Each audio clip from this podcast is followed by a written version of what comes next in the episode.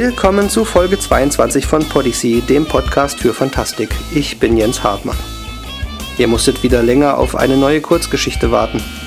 Dafür habe ich mir vorgenommen, die ausgefallene Juli-Geschichte noch im August nachzuholen. Während ich mich im Urlaub auf die faule Haut gelegt habe, wurde das Magazin von Earth Rocks in der Kategorie Bestes Sekundärwerk für den Deutschen Fantastikpreis nominiert. Ausgelobt wird dieser Preis vom Online-Portal fantasticnews.de. An der Abstimmung kann jede und jeder teilnehmen, der eine E-Mail-Adresse besitzt. Der Preis wird anlässlich der Buchmesse-Con im Oktober in Frankfurt vergeben. Wer also der Meinung ist, Earth Rocks hätte diesen Preis verdient, sollte bis zum 31. August seine Stimme unter www.deutscher-fantastik-preis.de abgegeben haben. Natürlich darf man dann auch in anderen Kategorien abstimmen, wie etwa bester deutschsprachiger Roman, bester Grafiker oder beste deutschsprachige Kurzgeschichte. Unsere heutige Geschichte heißt Tour de Finis und stammt von Lothar Nietzsch aus Erlangen.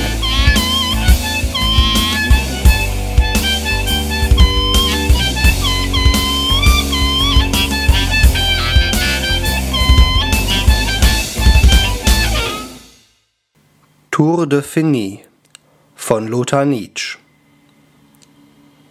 1946 gewann er damit Mailand Sanremo griff 140 Kilometer vorm Ziel an, fuhr einen Vorsprung von 14 Minuten heraus.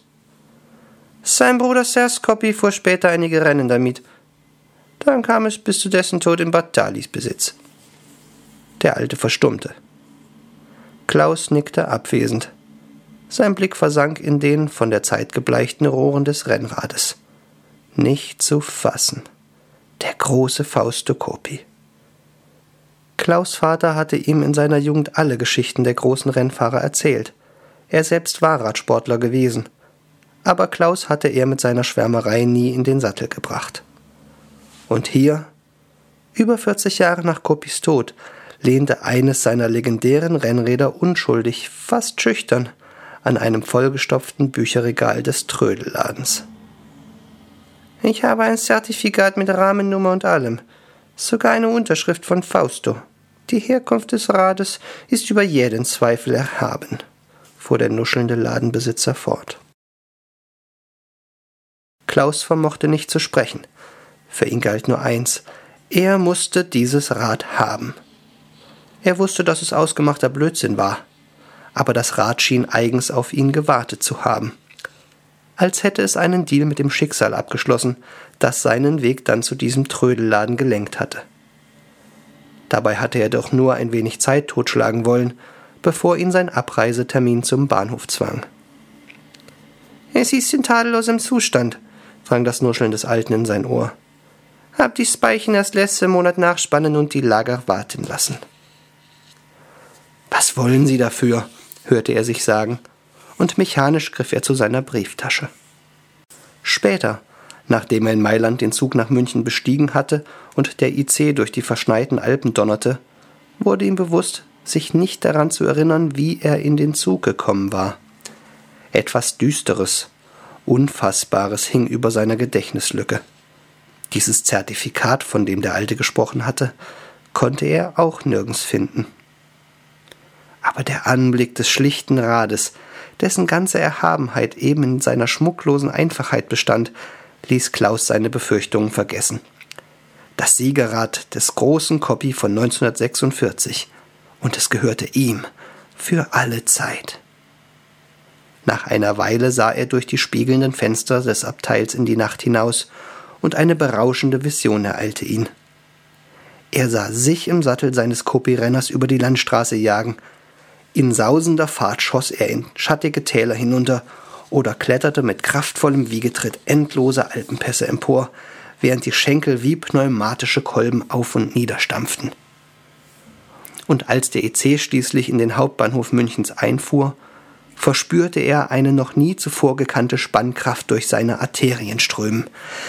Die Lungen füllten und leerten sich mit jedem Atemzug wie gewaltige Blasebälge. Als wäre er Fausto Coppi persönlich in dessen allerbesten Jahren. Der Morgen graute, als er sich beladen mit Koffern und Fahrrad durch den engen Hausgang bis zu seiner Wohnung zwängte. Kein Gedanke an Schlaf oder dass er später ins Büro musste. Auf ihn wartete Bedeutenderes. Liebevoll streichelte er über den stumpfen Lack des Rahmens, fühlte das abgegriffene Lenkerband, das aussah, als stamme es tatsächlich noch aus dem Jahr 1946. Schließlich setzte er den Fuß auf ein Pedal, schwang das andere Bein über den Sattel und andächtig ließ er sich darauf nieder. Alles an dem Rad schien den Willen und die Kraft Faustos auszustrahlen, und Klaus sog sie in sich auf, bis ihn der Geist Kopis ausfüllte. Noch am selben Abend war Klaus ein anderer geworden. All seine Erinnerungen schienen ihm wie das Leben eines Fremden. Gleich nachdem er sich neue Radkleidung besorgt hatte und aus der Stadt hinaus ins Umland gerauscht war, hatte er herausgefunden, was in ihm steckte. Oder war er etwa nicht im Sattel seines Rennrades über die Landstraße rund um München nur so dahingeflogen? Ungeachtet der überschüssigen Pfunde und die stetig wachsende Anzahl der Kilometer verlachend, so wie einst der Championissimo? Wie im Rausch waren die Stunden vergangen und erst jetzt, als er zu Hause mit hochrotem Schädel, hämmernden Herzschlag und hervorquellenden Augen sein schweißtriefendes Trikot über den Kopf zog, registrierte er die Erschöpfung. Das musste er ändern. Es war wirklich an der Zeit, sich in Form zu bringen, und in einem plötzlichen Anfall von Optimismus beschloss er, es ginge ihm hervorragend. Trotzdem zitterten seine Beine beängstigend, als er das Rad ins Wohnzimmer schob und neben dem Fernseher an die Wand lehnte. Plötzlich nahm er nichts mehr davon wahr. Äh, dass er den Fernseher einschaltete, sich wie ein ausgebrannter Rudersklave zum Sofa schleppte, wurde ihm nicht im mindesten bewusst. Die Augen steif auf das Rennrad geheftet, schlief er ein. Die folgenden Tage glichen dem ersten. Aufstehen, Trikot überstreifen und ab auf die Straße. Nur wurden seine Ausflüge täglich länger. Seine Umwelt verschwand immer mehr hinter einem Nebel ferner Zukunft. Das Universum schrumpfte aufs Wesentliche, bestand nur noch aus Rad und Straße. Briefkasten und Telefon ignorierte er. Nachbarn, denen er hin und wieder im Treppenhaus begegnete, grüßte er nicht. Auf diese Weise verging eine Woche und nichts erinnerte mehr an den feisten Versicherungsvertreter. Das schüttere, jetzt fettige Haar hing ihm wirr um den Kopf. Tief über den Lenker seines 60 Jahre alten Renners gebeugt, sah er tatsächlich aus wie ein abgehängter Tour de France-Teilnehmer aus den 40er Jahren des vergangenen Jahrhunderts, noch immer verzweifelt bemüht, den Anschluss ans Peloton zu schaffen. Irgendwann fuhr er nicht mehr allein. Es hatten sich ihm zwei Gleichgesinnte angeschlossen, die, ganz wie er, Rennräder aus den 40er Jahren des 20. Jahrhunderts besaßen. Dieser Umstand schweißte sie zusammen. Zu Anfang fuhren sie schweigend mit, teilten sich die Führungsarbeit und reichten Klaus ab und zu die Trinkflasche. Später erfuhr er ihren Namen. Gino Bartali, der, wie er herausfand, sein größter Konkurrent war, und sein jüngerer Bruder Serge Coppi, der ihn immer zum Lachen brachte. Eines Tages fragte ihn Bartali, ob er ihm nun nicht endlich die Revanche gewähren würde. Das sei er, Fausto Coppi, ihm schließlich schuldig nach all den Jahren. Klaus willigte ein. Die Strecke würde sie in die Alpen über Österreich nach Italien führen. Als Ziel vereinbarten sie die Passhöhe des Stilfser Jochs. In der folgenden Nacht schreckte Klaus aus seinem tranceartigen Halbschlaf hoch. Halb zwei. Verwundert fragte er sich, was er sich hatte ansehen wollen. Der Fernseher lief, aber ohne Ton. Seine Verwunderung steigerte sich, als er sich seiner Radkleidung bewusst wurde. Die Sachen stanken entsetzlich. Hose und Trikot waren viel zu weit. Mit wachsendem Entsetzen sah er an sich herunter. Unmöglich. Er schlief bestimmt noch und träumte das alles. Ihm fehlten mindestens zehn Kilo an Gewicht, die fleischigen Finger geradezu knöchern. Sein Körper zitterte unter einer beängstigenden Schwäche. Sein Blick verharrte auf dem Renner Coppys, und unwirkliche, traumähnliche Erinnerungen krochen empor. Lähmende Angst sickerte aus seinen Eingeweiden herauf, schnürte ihm die Kehle zu, während sein Blick das Rad fixierte. Kein Traum.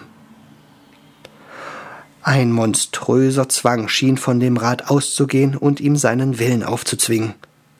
Schweiß trat auf seine Stirn, als er unter immenser Anstrengung versuchte, sich diesem Bann zu entziehen und den Blick abzuwenden. Diese bruchstückhaften Reminiszenzen, die durch seinen Kopf spukten. Erinnerungen, die nicht seine sein konnten, als wäre er selbst Fausto Coppi und als hätte er erst gestern mit dessen Bruder und dem hartnäckigsten Gegner trainiert. Obwohl sich alles in ihm dagegen sträubte, beschlich ihn die unheilvolle Ahnung, das Fahrrad sei verflucht. Es musste verflucht sein. Klaus stand auf. Er fühlte sich erbärmlich.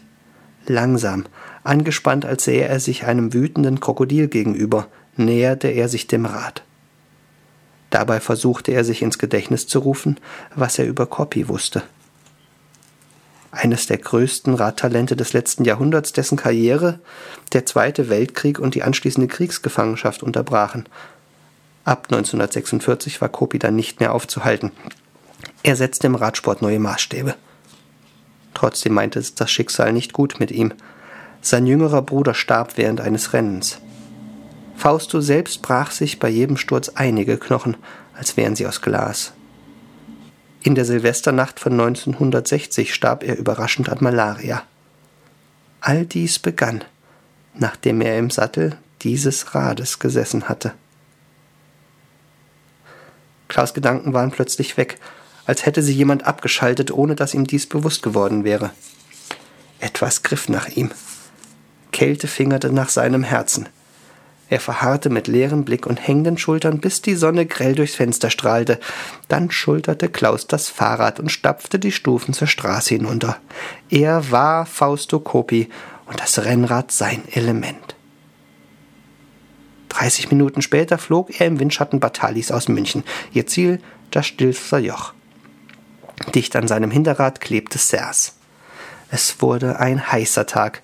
Klaus bemerkte nichts davon, nur die rhythmischen Bewegungen der Schenkel, der Fahrtwind, das Wechseln der Führungsarbeit und die Scherze des jungen Kopi drangen noch in sein Bewusstsein. Bei Anbruch der Dämmerung hatten sie die ersten Pässe in den Alpen überquert, nähert sich der italienischen Grenze. Bis tief in die Nacht gab Klaus das Letzte. In der feuchtkalten Morgendämmerung färbte sich die Haut seiner ungeschützten Arme und Beine blau. Sein Atem rasselte, Augen tief in den schwarz geränderten Höhlen, die wie Grottenöffnungen aus seinem eingefallenen Gesicht starrten. Zäher Schleim troff aus seinen Mundwinkeln, als die aufgehende Sonne die Straße zum Stilfser Joch in goldenes Licht tauchte. 33 Kilometer, 50 Kehren und 12 Prozent Steigung standen ihm noch bevor. Entschlossen blickte er in die Gesichter seiner Mitstreiter. Totenschädel grinsten ihn mit ausdruckslosen Augen an. Er war der große Faustokopi und von niemand zu schlagen. Zu Beginn der Steigung wechselte Klaus in den Wiegetritt, beschleunigte ungeachtet seiner protestierenden Beine. Nach der dritten Kehre blickte er zurück. Sein Vorsprung auf die Verfolger betrug bereits einige hundert Meter. Ja, er war der Meister, der Championissimo. Nach Kehre 30, in 2000 Meter Höhe, passierte es. Die Muskeln seiner Beine verkrampften. Ein feuriger Stich bohrte ihm ins Herz. Unfähig abzusteigen, fiel Klaus seitlich an die Leitplanke, schwankte gefährlich über dem Abgrund. Der Lenker entglitt seinen tauben Fingern. Jähe Erkenntnis trat in seinen Blick. Er rutschte aus dem Sattel. Den Mund zu einem lautlosen Schrei geöffnet, glitt sein Körper über die Leitplanke. Erst 400 Meter tiefer fand er mit zerschmetterten Gliedern seine letzte Ruhe. Von der Straße aus nicht zu sehen. Das Siegerrad des großen Kopi lehnte an der Leitplanke, als hätte es jemand dort vergessen. Angestrahlt vom Licht der gleißenden Sonne, umgeben von der Kulisse des Ortlermassivs, schien es sich für einen neuen Besitzer zur Schau zu stellen. Unter protestierendem Brummen, dabei Rußwolken ausstoßend, näherte sich der betagte Laster der Straßenwacht. Der Fahrer hatte seinen Dienst erst vor drei Monaten begonnen, und er freute sich noch jedes Mal auf die langwierige Streckenkontrolle bis hinauf zur Passhöhe. Heute schien auch wirklich sein Glückstag zu sein. Schnaufend und schüttelnd kam der Laster neben dem Rennrad zum Stehen. Der junge Mann entstieg der Kabine und sah sich nach allen Seiten um. Sein erster Eindruck hatte ihn nicht getäuscht. Es war niemand in der Nähe. Auch ein prüfender Blick in die Schlucht änderte nichts daran. Wenig später setzte sich der Laster unwillig vibrierend in Bewegung. Auf seiner Ladefläche eine Rarität von einem Rennrad, und am Steuer saß ein junger Bursche mit glänzenden Augen, der nur von einem Wunsch beseelt war, gleich nach Feierabend Fahrrad zu fahren.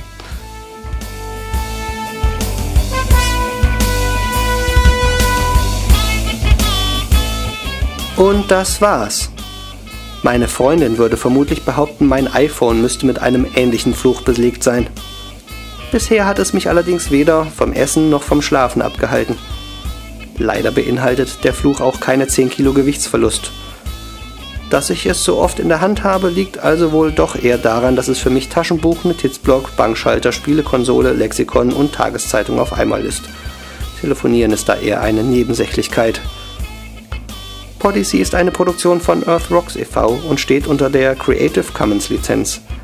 Die Episoden dürfen kostenfrei und unverändert weitergegeben werden. Im kommerziellen Sinn daraus Kapital zu schlagen oder die Audiodatei zu bearbeiten, ist verboten. Alle Rechte an der Geschichte dieser Episode liegen bei Lothar Nietzsche. Weitere Informationen zu Earth Rocks gibt es unter www.earth-rocks.at. Bis zum nächsten Mal.